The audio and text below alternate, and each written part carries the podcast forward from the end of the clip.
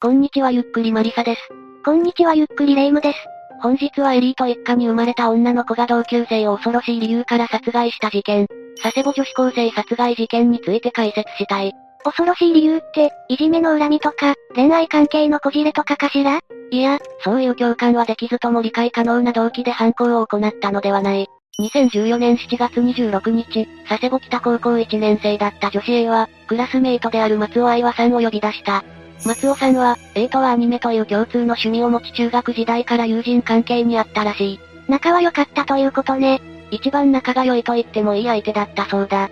数日前に A から松尾さんに会いたいとのメールが届いたため、二人で遊ぶ約束を交わしていた。それで松尾さんは15時頃に家を出て A と合流。二人で繁華街で遊んだ後、A が一人暮らしをするマンションに向かった。松尾さんは、その日の18時40分に19時頃に帰るとのメールを母親に送っているため、A のマンションでしばらく過ごしていたのだろう。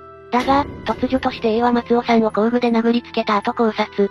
これは20時から22時頃の間に行われたと思われる。なんでよ。一番仲が良かったんでしょ話していて急にカッとなったの？この時も口論などのトラブルはないとのことだ。犯行に至った理由は A が持っていた衝動によるものだ。A はその衝動のまま、松尾さんに凄惨な犯行を続けるがここでは割愛する。だから、衝動って何よ？それについては彼女の生い立ちから順に解説していく。A の実家は佐世保市内でも有数の名家だった。父母とも高学歴であるが、父親の栄達はすごい。A の父親は早稲田大学を卒業して弁護士試験に合格した後、開業した弁護士事務所を長崎県下でも有数の規模へと成長させたやり手弁護士だったという。某通販の有名企業の顧問弁護士までしていたらしく、最盛期には年収が1億円を超えていたとのことだ。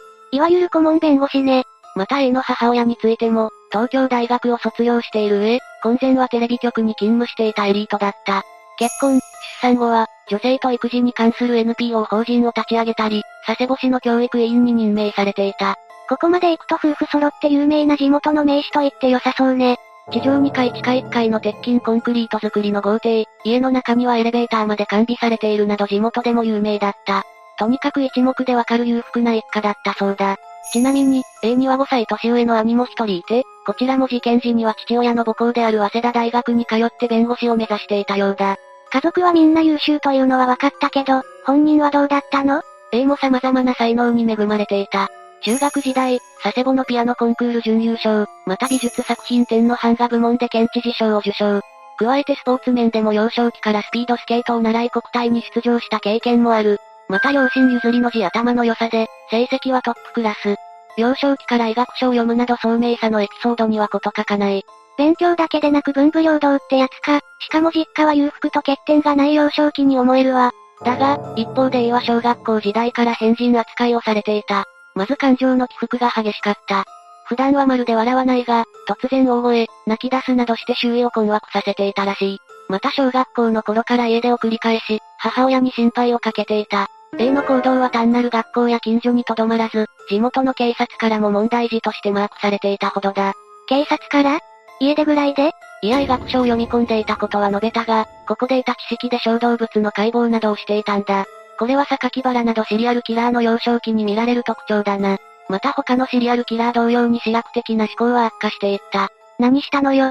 実は A は小学校6年生になると、気に入らない同級生の給食に漂白剤を入れるなど、攻撃対象を人間に移し出した。ちなみにこの生徒への異物混入の回数は4度にわたった。実行時に他の生徒を誘うなどしていたが、被害者など関係者が表沙汰にしなかったため、ここでは騒ぎにならなかったようだ。異物混入はボータリウム少女もやってたわね。この時に表面化していれば後の事件は防げたのに。いや、この4度の混入事件の後、A の問題行動は明らかになっている。これは A の行為が悪化し、特に交流のない男子生徒も標的にしたことが始まりだ。彼は混入に気がつくとすぐに担任教師に報告した。それで全ての嫌がらせが表面化したんだ。なら何かこの時に適切な処置が取られたの？市の教育委員会が調査に乗り出すなど大事にはなったが、母親が被害者に土下座案らしたため裁判には発展しなかった。肝心の A も不登校になったため、小学校ではこれ以上目立った行動はない。家庭でケアをしていたという認識でいい？しっかりしてそうな夫婦だから大丈夫よね？そのあたりは不明だ。ただこの夫婦だが父親の方はこの時点で家庭にはあまり力を注いでいなかったようだ。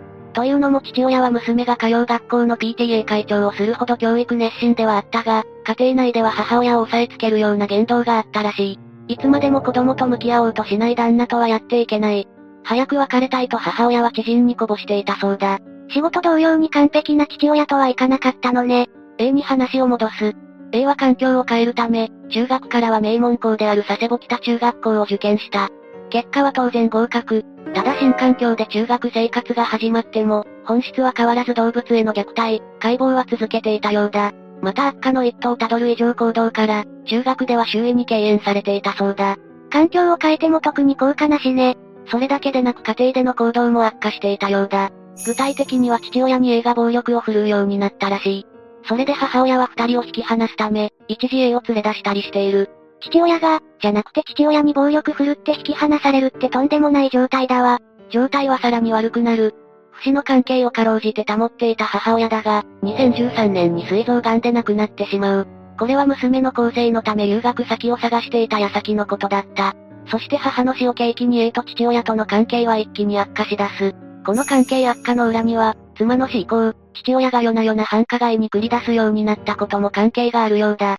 父親の投資行動は理解できるけど、娘にとっては父親のこういうところを見るのは結構ショックでしょうね。夜遊びだけでなく、父親は娘と距離を置く行動もしていた。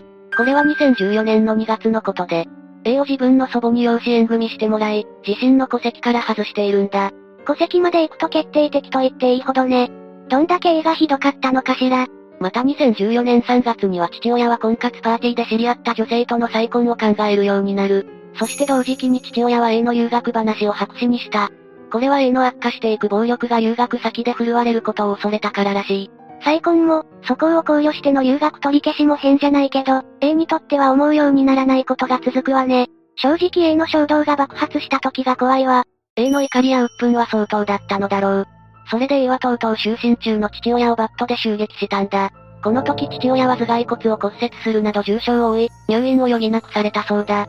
また A の怒りは収まらず、この後も父親を包丁で襲うなど、思春期の反抗期では済まない凶暴性を見せた。それで2014年4月に父親は A を実家から追い出して、佐世保市内のマンションで一人暮らしをさせるようになった。一人暮らしか、目を離すことには違いないのだから、留学と同じようにこれも危険じゃないかしら。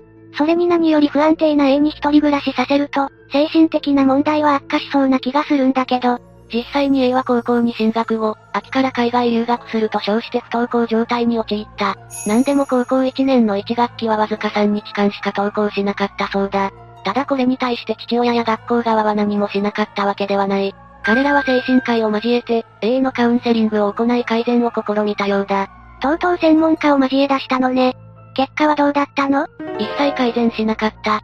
この時の精神科医は A に対して、過去に異常犯罪を起こした榊原や宮崎努と同じ兆候があるとはっきり言っている。事態を深刻に捉えた精神科医は、2014年6月に児童相談所に A が人を殺しかねないと相談に行っている。ただその際 A の実名などが報告されなかったこともあり、具体的な対策は取られなかった。にわかに信じられない気持ちは少しだけわかるわ。けれど精神科医がそんな診断を下すぐらいなら、通院程度で改善しそうもないわね。入院とかは考えていたの？一応動いてはいた。父親は娘の危険性を理解し7月に精神病院に入れようとするなどしていたようだ。また A が反発していた警母も通院に付き合うなどサポートをしていた。ただ、何でもこの時、A は警母に生き物を殺すのが楽しいことや殺人願望があることを打ち明けていたらしい。これは2014年7月23日のことだ。警母は医師にすぐに相談し入院などの処置を求めたらしいが、この医師は取り合わなかったという。精神科医や本人が危険信号を出しているのに取り合わなかったのはまずいわよ。医師がダメでも他の窓口に相談とかすれば。2日後の7月25日に、父親が支援センターに電話相談を試みている。この時はサマータイムで受付時間が終了していたため、相談すらできず後日の連絡ということになったらしい。とにかく間が悪いというか、危険だと知っていても根本的対処の機会を逃し続けているわ。いや、というか25日って事件の前日じゃないの。ああ、翌日の26日に A は松尾さんを部屋に呼び込んで殺害している。動機は警母に打ち明けたように、抱えていた殺人願望によるものだ。トラブルがなくても、この状態なら殺しはためらわないわね。この恐るべき犯行が発覚したのは、帰宅しない松尾さんを心配し、彼女の家族が捜索願いを提出したからだ。それで27日未明に、遊ぶ約束をしていた A のマンションを警官が訪れ、松尾さんの行方を尋ねている。この時、A は松尾さんについて知らないと犯行をごまかすような回答をした。しかし、A の返答に不審なものを感じたのか、警官が室内に入った。そしてそこで無残な状態の松尾さんを発見し逮捕という運びになったんだ。そもそも A は警察からマークされている人物だものね。でも A は犯行をごまかすタイプなのか。そういうのは一切気にしないかと思ったわ。A は帰り血を浴びたであろう自分の着ていた服を洗濯したり、松尾さんの携帯電話をマンションの5階から投げ捨てるなど、証拠隠滅を図っていた。捕まるつもりはなかったのだろう。でも露見したのなら計画的犯行に加えて証拠隠滅となるから、とんでもなく悪質な殺人と見られるわね。というか見られるといえば、一体裁判はどうなるの ?A は高一でしょ？年齢についての議論や裁判の前に、A に対して精神状態の鑑定が行われた。これは刑事責任能力の有無を問うためのもので、医療施設にて5ヶ月間かけて検査したらしい。結果は問題なし。医療関係者より刑事責任能力があると判断された。それをもって長崎地検側は、刑事処分相当の案件として栄養成人と同じ基準で裁判を行うことを望んだ。え、いけるの？いや、地検がそれを望んでも、家庭裁判所は栄養第三種少年院装置という保護観察処分にした。この扱いの一番重要なことは、A に前科はつかないということだ。これ本当に大丈夫？無期懲役にしろというつもりはないけど、再犯可能性は高そうだわ。ああ、長崎地検側から再犯の可能性高く危険と、火災の A の扱いにコメントが出ている。しかし、その意見に強制力はなく、A は第三種少年院に収容されることとなった。第三種少年院では、保護処分在院者を26歳まで収容可能となっているため、A が出てくる時期は最地で2024年頃だと言われている。10年で構成するのかしら？構成は相当家族のサポートがないと厳しくないかしら？その家族だが、まず A の父親は事件2ヶ月半後の2014年10月5日に自宅で自殺をしている。家庭環境の不備で起こった犯罪扱いされ、マスメディアから大バッシングを受けたことによる辛労が原因らしい。ただ一部ネットではこの自殺すら、A からの逃避という意見すらある。確かに完璧な父親ではなかったかもしれないけれど、正直それ以上に A に問題があったように思えるわ。あと聞くのが怖いけれど、A はお父さんの死にどんな反応したの？A は父親の遺体と対面したが、この時悲しむ様子もなく全くの無表情だったようだ。また父親の死に影響もされず、この後に続く裁判でもこれと言って反省している様子はなかったらしい。あと A の面倒を見ていた祖母も父に続くように病死している。弁護士を目指していた優秀な兄も大学を退学し、消息不明とのことだ。なら A をサポートするというか、面倒を見る人はいないの？ただ一人、A が反発していた警護だけが、公正をサポートすると宣言している。この人は実家に帰っても文句言われないでしょうに。さて一旦事件の解説としては以上だ。A はもう成人しているけど、まだ少年院にいるのよね？ああ、2021年8月24日に火災が収容延長を認めたためまだ少年院だ。これは2024年までの延長だから、A は最大年数収容されることになる。申請元は収容先の少年院長であるということから、普段の A の様子から構成は十分でないと判断しているのだろう。ちなみにこの延長は、精神に著しい障害がある場合に限っている。近年で申請や認められたのは異例のことだそうだ。それでも数年後には出てくると考えるとゾッとするわね。出てくる時に構成して再犯の可能性がなくなっていてほしいのだけれど。最後になりますが被害に遭われた方に哀悼の意を表します。最後までご視聴ありがとうございました。